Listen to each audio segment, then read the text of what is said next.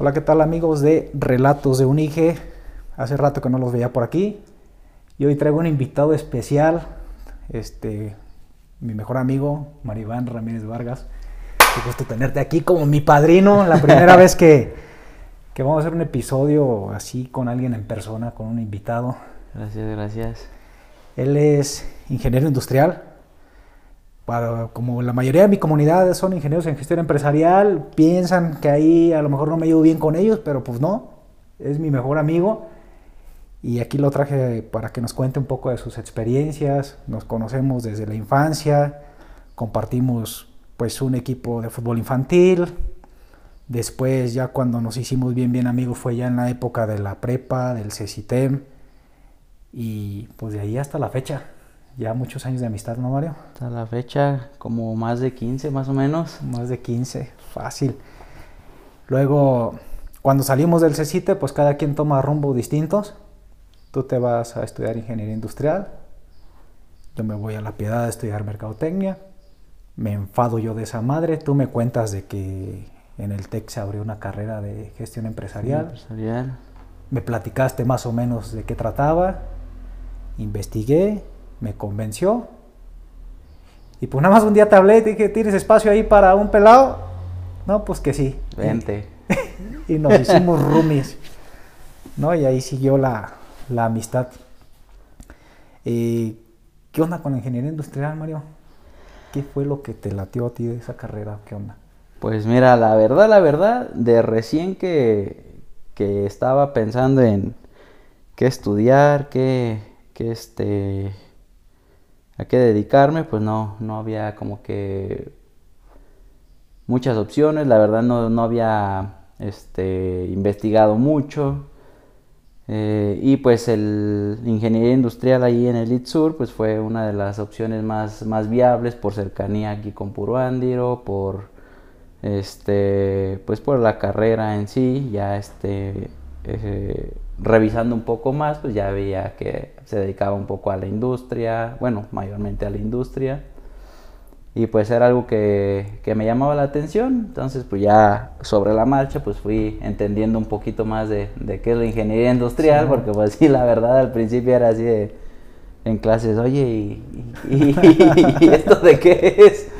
Y eh, mis compañeros, no sé, pero pues ya estamos aquí, pues ya a, a seguirle, ¿no? Este, pero bueno, este, puede abarcar muchos, muchos temas, desde logística, calidad, este, eh, pues de todo, ¿verdad? En, la industria, de, industria de, productos, industria de servicios, cualquier tipo de, industria. Eh, conozco diferentes ingenieros que están en diferentes ramos. Calidad, por ejemplo, puede ser desde calidad de productos, parte, proceso, calidad de sistema de gestión de calidad, etcétera. Pues hay, hay muchísimo que puede abarcar la, la, carrera de ingeniería industrial. Fíjate, nosotros acá en gestión también comentamos que podemos llevar lo mismo, uh -huh. pero yo que viví de cerca contigo y que miraba como tus tareas, tus, tus trabajos, todo, ustedes llevan más matemáticas que nosotros. Sí. Ustedes creo que llevan un semestre más de mates. Creo que no me acuerdo. Llevamos hasta las 5. Hasta las 5, nosotros nomás llegamos hasta, hasta la 3. 3, creo, sí. fue Ajá. cálculo 1, cálculo 2, álgebra y se chingó. Sí, no, las 5 las cinco es la sabrosa. Y, y, fue donde yo te miraba ahí que, que, le batallabas rico, ¿no? Ahí con el Mike, con el buen David. No, que, eso es... que iban ahí a la casa a hacer tareas. Libritos así, nomás para. Entonces, las mates, si ustedes chillan aquí y me preguntan, oye Luis, si en gestión empresarial la, las matemáticas son difíciles, no, no mamen. En industrial sí son de más respeto. Además, eh, y una parte que yo admiro de ellos es que usan el AutoCAD. Ahorita nos platicarás de qué lo usas. Pero yo me acuerdo que mi proyecto de residencias, mis revisores fueron ingenieros industriales y a huevo me exigían un layout hecho por AutoCAD y así de qué parte de que nosotros no la llevamos en la retícula escolar no entiendes y por eso te lo hice en otro programa pedorro que se llama Vicio. Ajá. Entonces ustedes el AutoCAD, principalmente eh, ya en el campo laboral, ¿para qué les sirve a ustedes? Eh, pues fíjate que el AutoCAD yo creo que ya en el, en la industria, al menos en, en donde yo estuve, no se utilizaba como tal. Lo que te da el AutoCAD es la herramienta como para conocer cómo entender los dibujos, los planos de las partes, cómo este, entender, eh, pues ahora sí que el 3D que puede manejar el AutoCAD o cómo este, realizarlo, ¿verdad? Ya entendiendo el AutoCAD, todos los demás programas, pues ya nada más es que, ah, que esta tiene diferente herramienta o esta tiene esta otra herramienta. Entonces el AutoCAD para mí en lo que fue la carrera, pues fue más que nada una ayuda. En donde sí lo utilicé fue en residencias, que tenía, ahí sí lo utilizaban, tenía que, yo recibía los planos de los clientes para las partes y yo los tenía que pasar a hacer el plano interno. Entonces ahí sí fue donde sí lo, tuve que aplicar. Tenía que hacer todos esos dibujos que nos llegaban, pasarlos al, esquema de, que se utilizaba para la producción en piso. Ahí sí fue donde utilicé AutoCAD, pero después de ahí ya mayormente lo que me ayudó fue entender así que los dibujos, eh, las vistas, los diferentes tipos de vistas, porque en AutoCAD pues si es una figura, un plano por ejemplo, tienes la vista frontal, lateral, la vista de por arriba, para ver todas las diferentes eh, cuotas que tiene el, dibujo. El dibujo. O la parte. Ok, tu proyecto de residencias eh, tuvo que ver algo con AutoCAD, además de lo que te ponían a hacer ahí. Eh, no, mi proyecto de residencias tuvo que ver más al área de metrología, algo relacionado este, metrología y cómo introducir esa parte al, a, una certificación de una empresa para este, lo, que antes, lo que ahora se llama IATF, ah, olvidé ahorita el nombre, y la TS, hizo TS 16949, si no me falla la memoria, eh, que ahora ya es la IATF, este, cómo introducir esa parte de la metrología dentro de los controles de la, de la empresa para obtener la certificación, que era en lo que estaba esa empresa en ese momento. ¿Y qué es la metrología, carnal? Porque la metrología, pues es, eh, va a depender ahí en las empresas.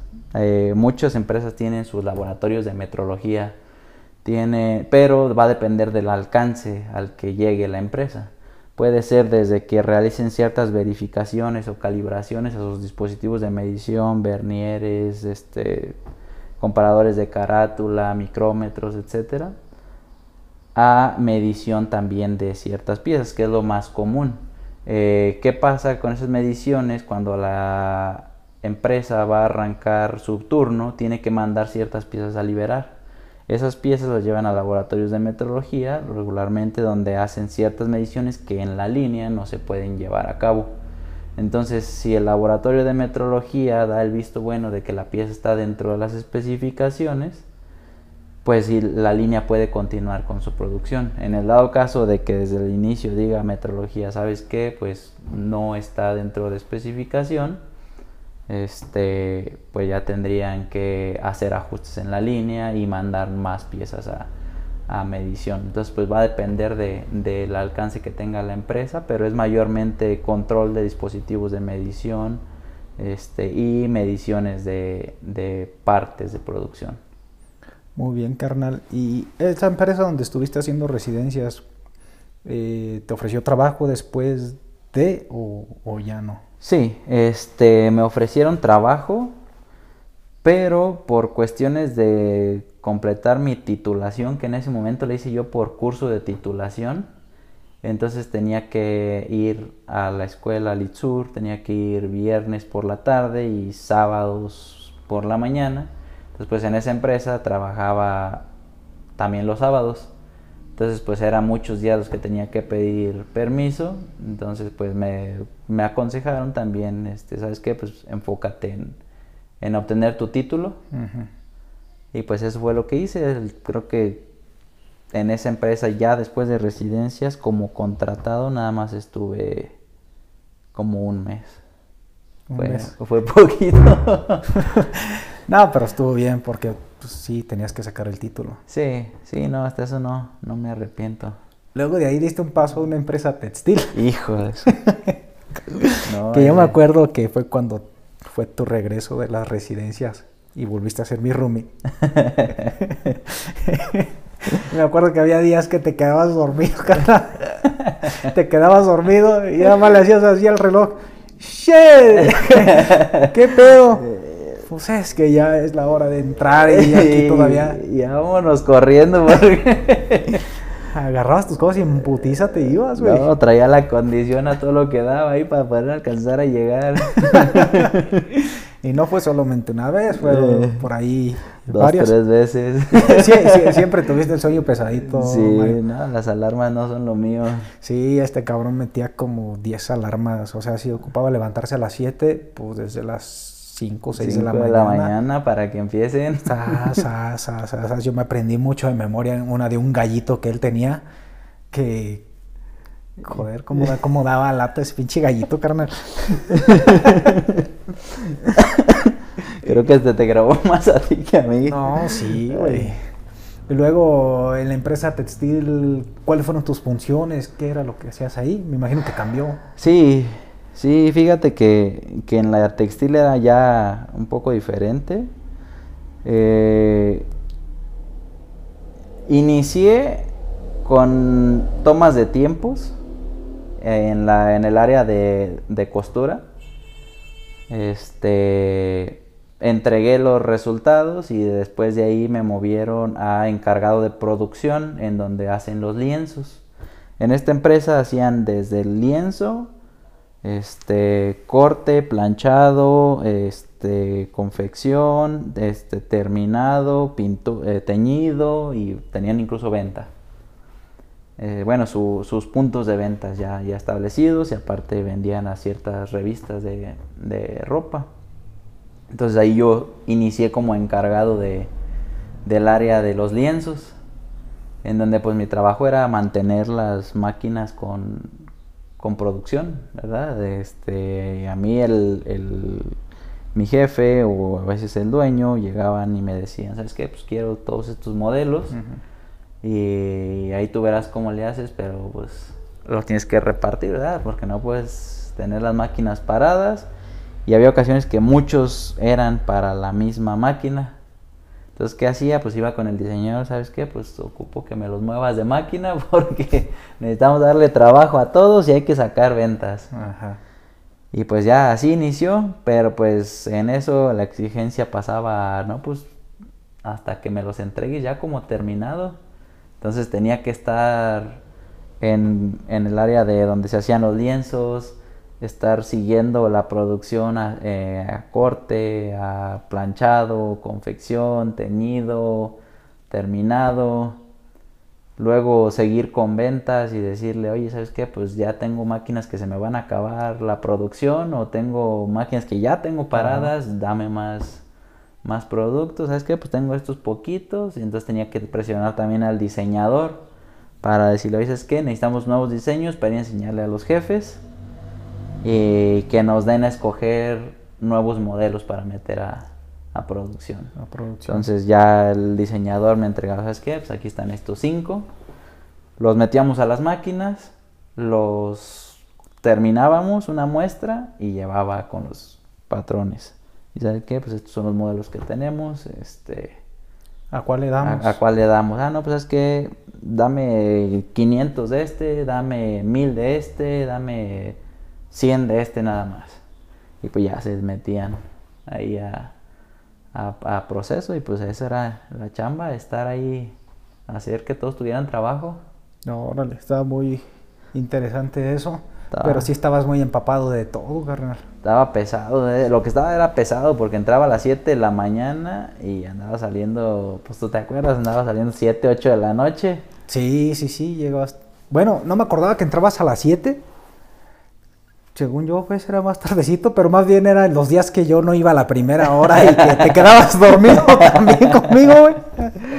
No sé por qué también yo no me levantaba en clase, pero. Había que recuperarse de la noche anterior.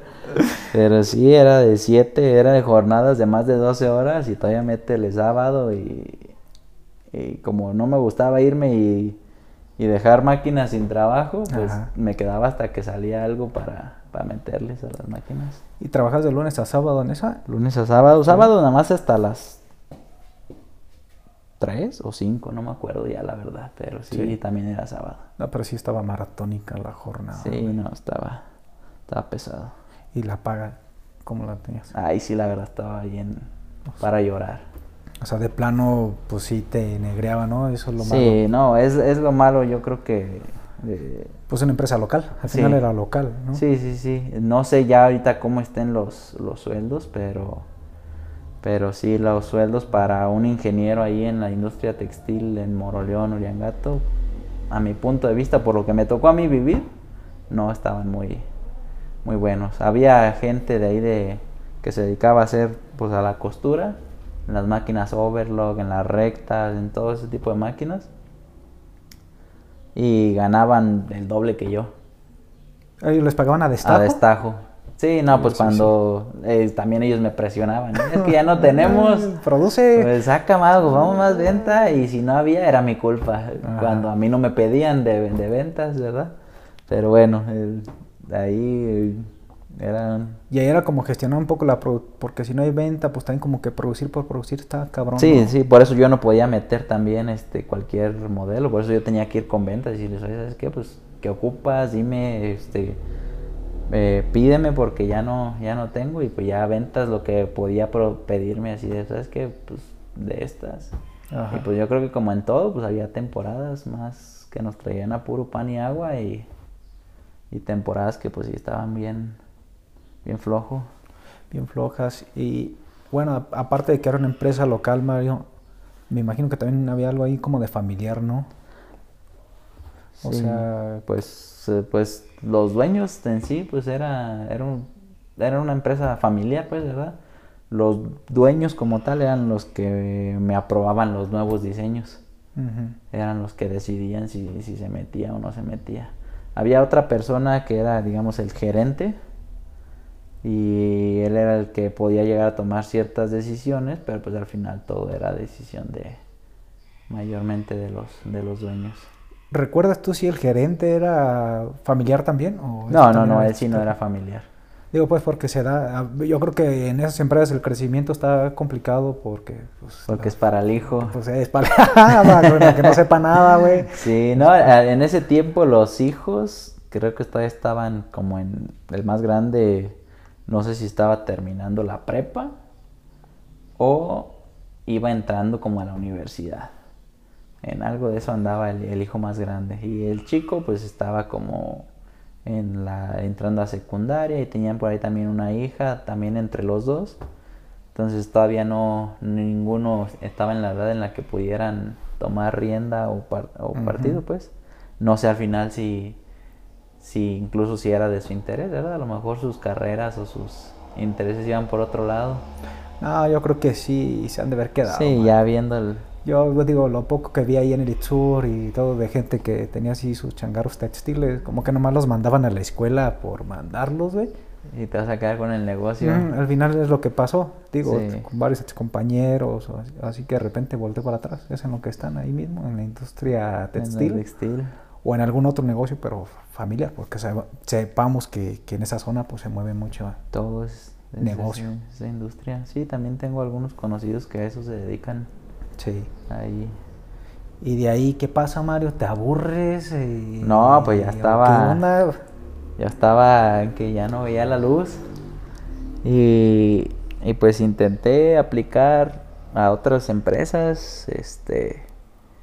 Y pues no, no tenía. ¿Qué dijiste? Si me quedo aquí va a valer madre, ocupo seguir Sí, mandando no, aquí no, aquí no voy a.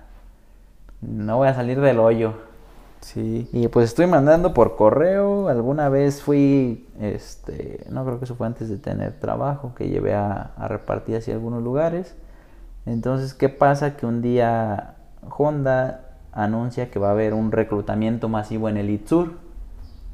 Eh, fueron ahí al auditorio, este, y pues ya en mi hora de comida, este, voy, dejo mi currículum y al día siguiente me llaman.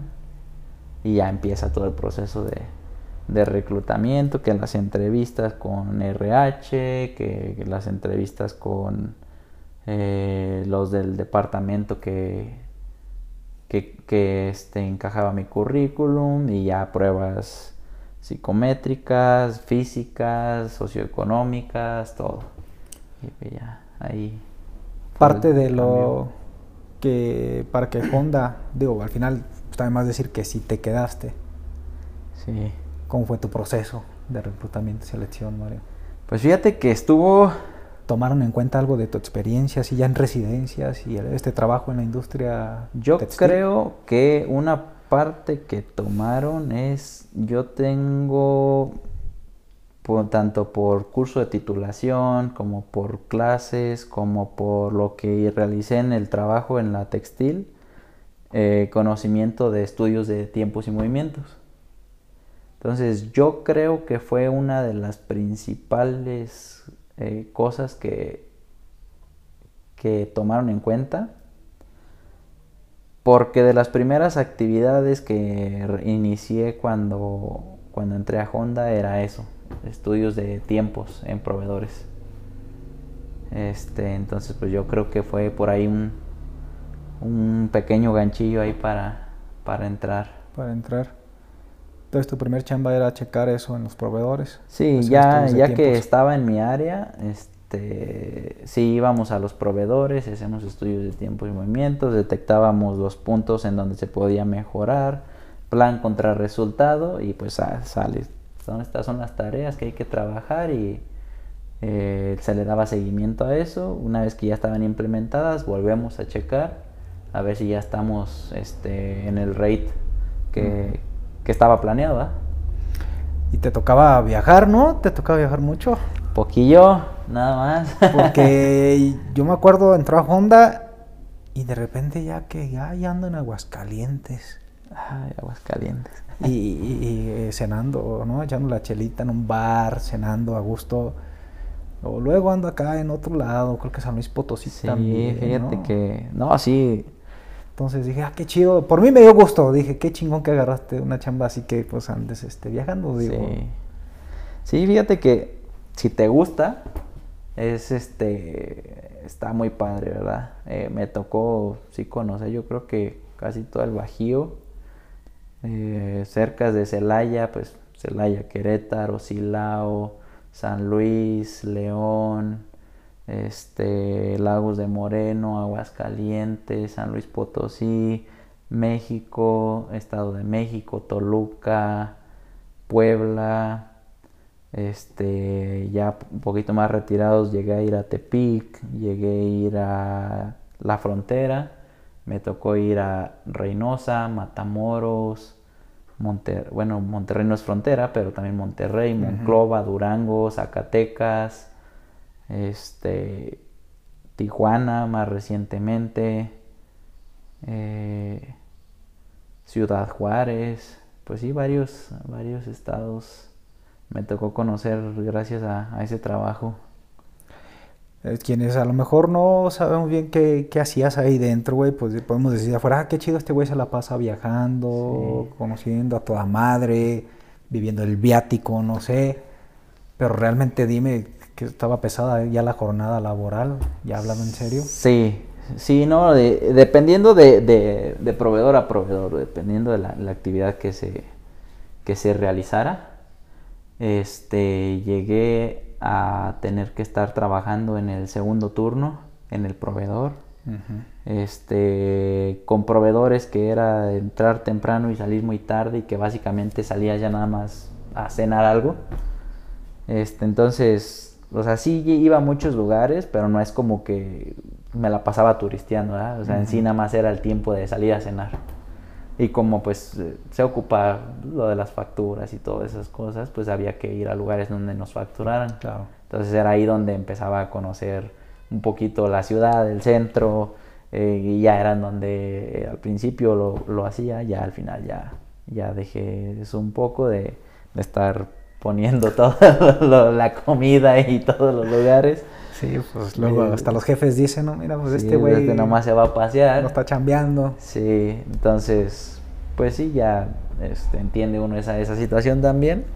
Pero sí, o sea, es, es viajar mucho, pero también se te, se te llega a exigir, se te llega a exigir mucho. Este, pues, como puedes llegar a salir en tu horario, como puedes llegar a salir a las 12 de la noche, dependiendo de, de qué situación esté el proveedor o de a qué haya ido a ver el proveedor, porque no era solo a una cosa a la que, a la que íbamos, íbamos a, por diferentes razones, auditorías, problemas de, de calidad o problemas de, de, de otros tipos, ¿verdad? Nos dedicábamos a, bueno, me dedicaba ahí a, diferentes cosas, este, entonces sí dependía bastante de, de qué era el, el tema a tratar con el proveedor. Está muy interesante porque, pues, como te digo, pensamos a veces que es fácil andar viajando y que hoy no, no haces la gran cosa, pero como tú dices, imagínate un proveedor que tenga un problema fuerte y que pues tú tengas que estar ahí revisando o tratando de corregir ciertas cosas, pues sí te alarga la, la jornada. Sí, sí, este, está, puede, puede llegar a ser pesado, este, como por ejemplo llegué a estar hasta dos semanas sin regresar, este, ahí de lleno, que íbamos incluso sábado y domingo A la empresa. a la proveedor. empresa, este, eh, pues- y pues ya yo siento que a lo mejor ya gente con, con familia es quien a lo mejor la, la siente un poquito más, ¿verdad? Porque también estás lejos de, de tu familia, si tienes hijos o de tu esposa. Entonces, pues la mayor parte de mi, de mi tiempo trabajando ahí, pues yo era soltero. Entonces, pues yo decía, pues mándenme A donde gusto. quieran. Sí, sí, sí. Es más, si quieren dejarme allá un mes, pues déjenme allá todo el mes. Pero sí, está, está pesado. Este. eh, también en, en el proveedor, ¿verdad? Sí, de soltero no hay tanta bronca, pero sí ya casado, sí, Sí, ya, son, ya. ya son pedos. Sí, ya, porque ya también tienes que llegar a, a tu casa a reportarte, ¿verdad? Ya tienes que conocer a tus hijos, porque si no, lo vas a llegar y te van a decir, ¿y ese señor quién es, mamá?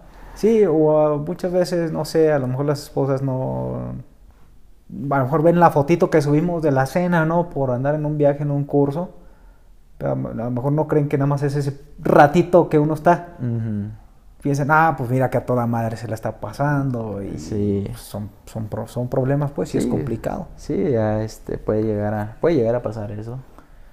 Por ejemplo, yo me acuerdo, pues además de tú haber estado en Honda, estuvo otro compañero tuyo también. Sí. Y vi que a ese cabrón lo mandaron a Londres, güey. ¿Qué pedo?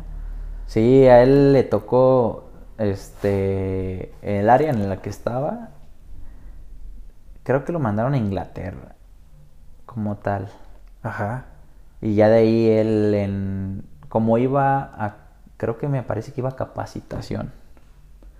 Entonces, pues sábado y domingo tenía disponible. Por ni modo que se regresara desde allá para acá No, un fin de semana, ¿verdad? Entonces estuvo, me parece que como un mes allá.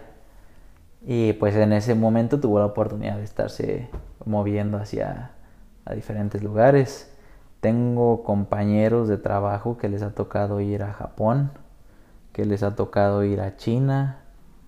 En mi caso, pues lo más lejos que llegué pues fue a Estados Unidos, a Ohio. Estados Unidos. ¿Tú tu visa la arreglaste por medio de la empresa o tú ya tenías planes de arreglarla antes? Yo tenía planes de arreglarla, eh, pero me alcanzó a salir este esta actividad del trabajo que era también una capacitación. Entonces Honda eh, me ayudó a, a tramitarlo, ¿verdad? Este, bueno, básicamente financió pues la, la- el trámite. Y fue que ya obtuve la, la visa. Por, afortunadamente fue, fue fácil y, y pues me ayudó. Ah, qué bueno, me da un chingo de gusto eso. Sí. Yo cuando vi que, ah, cabrón, ya cruzó la frontera este güey, como que dije, qué chido. Y quiero que sepas que fuiste un modelo, pues, así como que a seguir para mí ya cuando entraste al mundo laboral. Yo, pues, me desfasé. A pesar de que íbamos a la prepa juntos, pues yo me desfasé un poquito por los dos años que Los perdí. cambios, sí. Pero yo como era que estabas chambeando, yo de cierta manera yo también quería como que seguir esos pasos de entrar a la industria automotriz. Sin embargo, a mí no se me dio, pero mi motivación era eso, andar así como tú para arriba y para Ah. abajo y viajar y todo ese pedo. Pero pues lamentablemente conmigo no, no, no fue así, yo me fui a otros, a otros Otro rubros, giro. otros giros. Sí. Y pues sí, la verdad es que aquí me preguntan mucho, Mario, que, ay, las matemáticas y que se preocupan mucho por la cuestión escolar. Yo debo decir, ahorita Mario no me dejará mentir, los dos no fuimos así de que estar de matado, güey. No. O sea, neta, eso es mentira de que, ay, hay que sacar cienes, noventas para que te vaya bien la vida. ¿Tú cómo lo ves? O sea, desde tu No. opinión. Yo aquí yo ya me he cansado de decirlo que eso vale madre. No, la verdad, la verdad, el... O sea, está bien que le echen ganas, está bien que... Pues para no perder la beca, ¿no? Que es un apoyo ahí. que sí ayuda, sí, ¿eh? sí, sí, que la bequita... ahí Era la que pagaba la renta. Sí, o sea, cuidando la beca, pues, señores. Sí, o sea, pues para tu conocimiento, pues, ¿verdad? Y que lo aproveches, pero para que lo aproveches tú, no para una calificación. Este, creo que la calificación o el salir con 100 no te va a garantizar nada afuera. Porque bien puedes haber sido de los de 100 y salir y no encontrar trabajo. Y el que sacaba puro 70, que panzaba, La Setsi. este tener una muy buena posición. Porque ya entran muchos factores cómo se desenvuelves cómo te desenvuelves cómo manejas a la gente que la parte de manejar a la gente es algo que que yo creo que hasta mejor deberían dar una clase de eso De porque cómo manejar a la raza, ¿verdad? Sí, por ejemplo, más ahí en, en, en Moroleón, ahí los que se quieran quedar ahí, que la gente, pues ahí sí son duros para ganártelos y, y este, y que trabajen contigo, ¿verdad? Este, pero bueno, entonces ya el cómo tratar a la gente, habilidades, este, como para que te expreses mejor, que seas más abierto, que seas sociable, que puedas darte a entender, toda esa parte te ayuda bastante. Este, creo que, digo, no por descuidar la parte de, de echarle ganas, ¿verdad? pero sí no, no debería ser algo por lo que te tengas que traumar el que no saliste de 100 o no saliste de 90. Yo no salí de ninguno de los dos. Porque sí hay mucha raza que se frustra con eso, güey. Sí, entonces, la verdad, la verdad, para la gente que está todavía estudiando, lo mejor es que disfruten. Que se ven equilibrado, pues. Sí. Mira, yo, por ejemplo, tampoco, pues no fui de cienes, pero tampoco no descuidaba el desmadre. Ya lo de la beca, eso es punto y aparte. Y a mí realmente mi motivación era no quedarme a hacer pinches cursos de regularización o exámenes extraordinarios. Sí. Yo era acabar bien y vámonos a mi rancho a disfrutar las vacaciones. Por eso apretaba ya, ya al Sí. final. No, yo sí, yo sí tuve un par de extras. Afortunadamente ninguna repe, pero Ah, no, extras, pues De- también de- yo tuve, pues, extra, pero, sí. pero tratamos, pues, de que no para irnos a disfrutar las vacaciones a Sí. madre. Pero que porque sí, pues no, no, eso no, no es vida. Y pues sí, además estas habilidades como las sociales que tú dices, el saber expresarte y todo eso, pues creo que sí lo aprendes más, pues, disfrutando, conviviendo con, la gente, gente, abriéndote. abriéndote, yéndote al Sí. jueves social. Pues sí, porque también si te la pasas que no sales, que no conoces, que no convives, este, y sí tienes puro 100, pero llegas a la industria y estás así todo tímido ahí, que no quieres hablar y que a lo mejor sí tienes mucho conocimiento, pero pues si no lo externas, no los no lo sabes expresar, pues de nada te va a servir ese conocimiento, es Hasta para la entrevista de trabajo Sí, te ayuda ya a pues, llegar más desenvuelto, ¿no? sí. Fíjate, yo una cosa que recuerdo mucho, pinches tareas, güey, te valían madre, entre comillas, porque este güey llegaba, se dormía. Ah, pero se despertaba a las 4 de la mañana el señor a, a hacerla en chinga. Y yo era todo lo contrario, yo más bien yo quería ya irme a dormir temprano, a gusto, cuando Ya libre. no teníamos pues este, algún ambientillo por ahí. Y levantarme a todas madre para ir a clases. Pero no, a este güey le gustaba madrugar. ¿Qué pedo con esa metodología, Mario? ¿Por qué te Pues, gustaba así? Fíjate que la, creo que la traía desde el, desde el CECITEM, que me costaba más mantenerme despierto que luego despertarme así, no sé, estaba... No estaba mal, porque yo ahorita en el ámbito laboral, digamos, por ejemplo, si yo quiero hacer ejercicio, tengo que madrugar, güey. Ujú. Entonces hoy en día me acuerdo de ti, digo, me hubiera encantado tener ese hábito desde entonces, para que hoy en día no me cueste trabajo este madrugar, pararme a las 5, 5 y media y empezar mi día. Sí. La neta, creo que es un buen hábito. Nada más que en aquel entonces, pues yo lo miraba así como Sí, que no. raro, güey. Sí, ahorita es más aprovechable eso. Sí, ya no lo haces. No, ya, bueno, todavía de repente que tengo que entregar, bueno, que tenía que entregar ciertas eh, reportes y llegaba, tú sabes, llegas cansado de, de trabajar, lo último que quieres es llegar a ponerte en la computadora.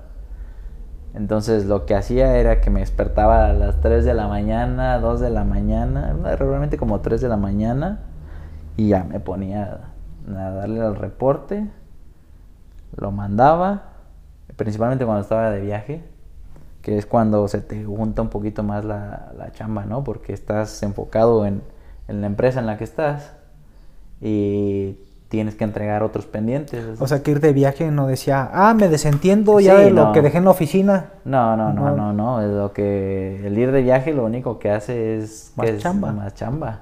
Sí, porque llegas y tienes que entregar también reportes de qué fue lo que pasó, qué es lo que viste, qué es lo que van a hacer para mejorar y darle seguimiento. Y si traías de otros proveedores también seguimiento, entonces pues tenías que estar revisando también lo que te mandaron otros, este, dar retroalimentaciones, mandar reportes.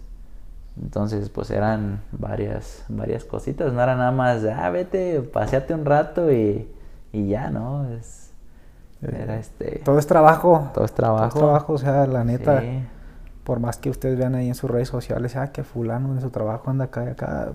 Estoy, seguro que detrás de eso ahí, ahí- ahí Sí. tiene su chiste. Uno lo ven todo tranquilo y todo, pero Ahora yo me acuerdo tus compañeros eran japoneses, americanos, de gente de otras nacionalidades. de todo.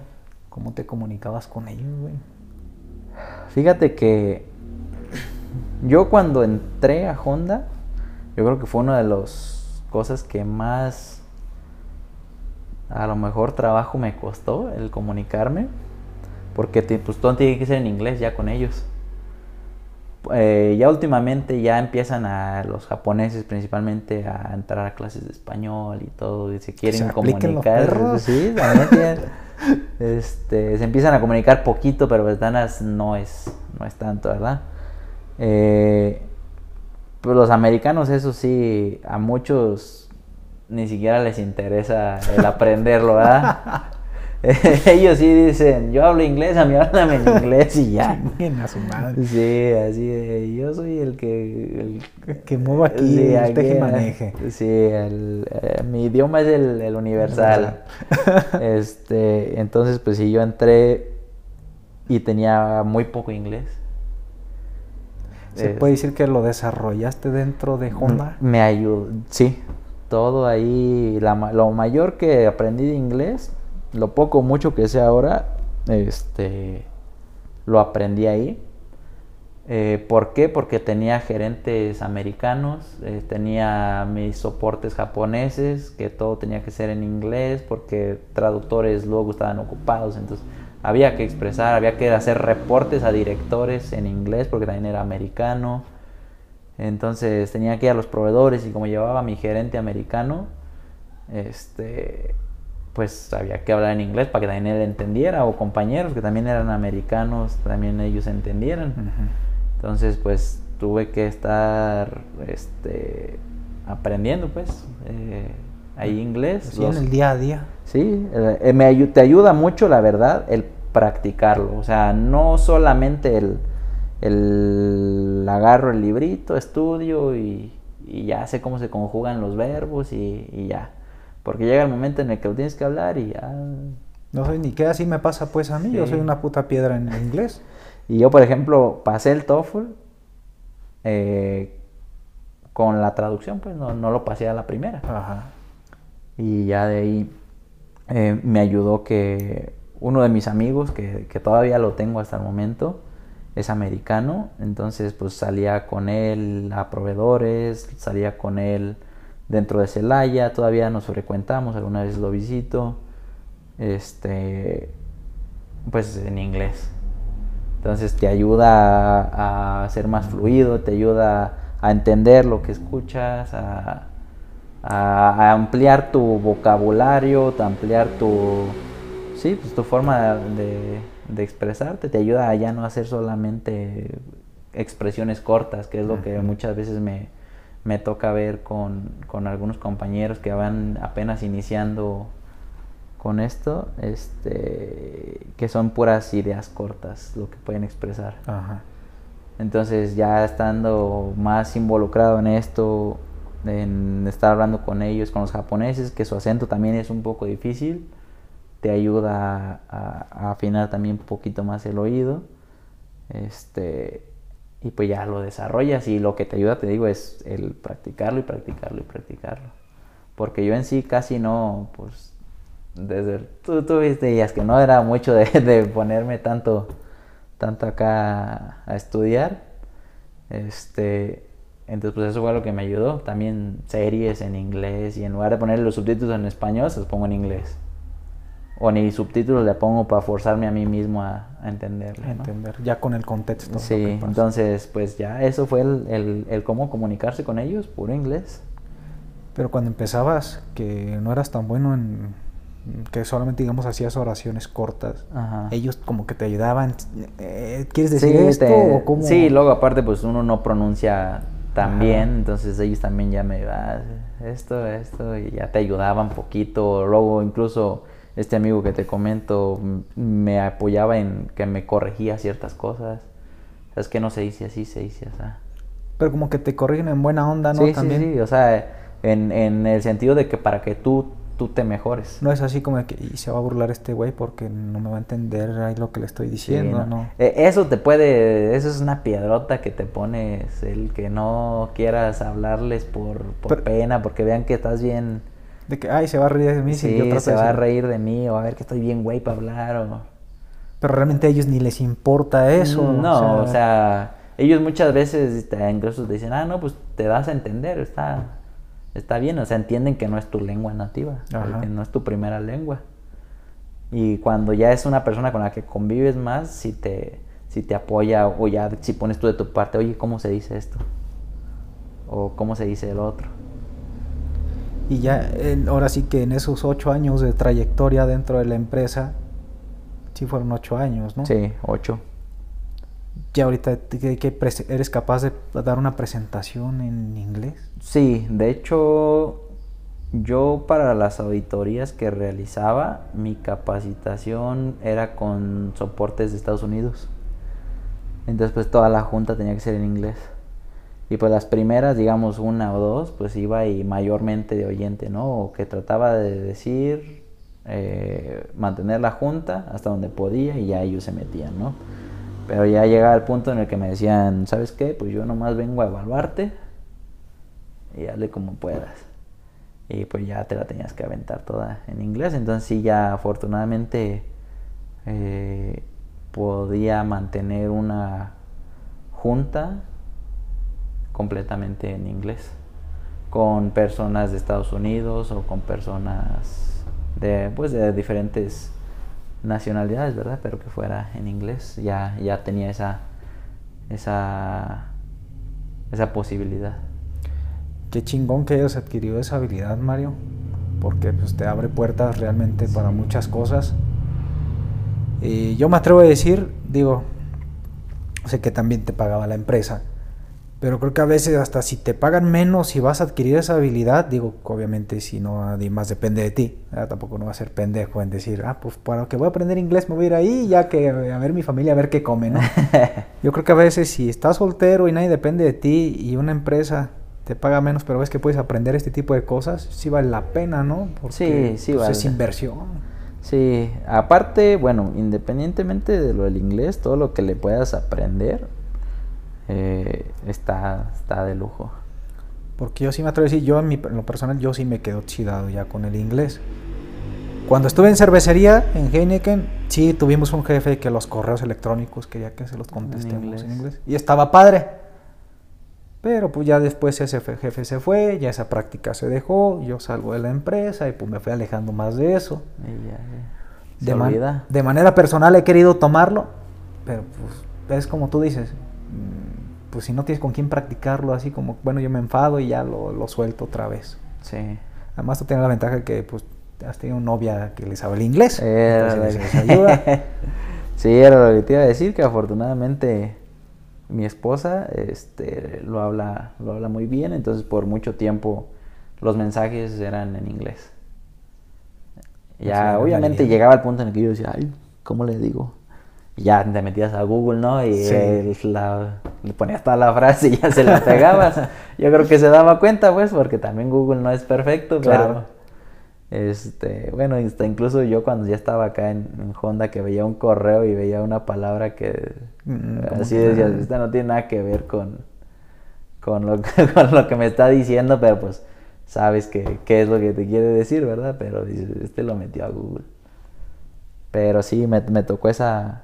Hasta eso me ha tocado muchas, muchas cosas que me ayudaron en eso. Mi esposa, eh, mis compañeros de trabajo, bueno, los que eran soportes extranjeros, eh, que mantuve esa amistad con estas personas, que no fue solamente este que, que te comento que luego frecuento, sino que otras personas que ya se fueron, pero sigo en comunicación con ellos. Entonces, pues, un mensajito, pues vamos en inglés. Entonces, pues sí, sí estuvo, sí, sí tuve muchas cosas que me ayudaron para, para mejorarlo. Qué bueno, Mario. ¿Y estabas a gusto en Honda? Mucho. Mucho. ¿Qué te hace irte de Honda? Bueno, sabemos, bueno, ¿en qué ciudad está? Para Sí, sí, sí, sí, es, es una ciudad poco segura. Este, entonces, pues hay que ver por, por la seguridad, ¿verdad? De, pues de uno y principalmente de la familia.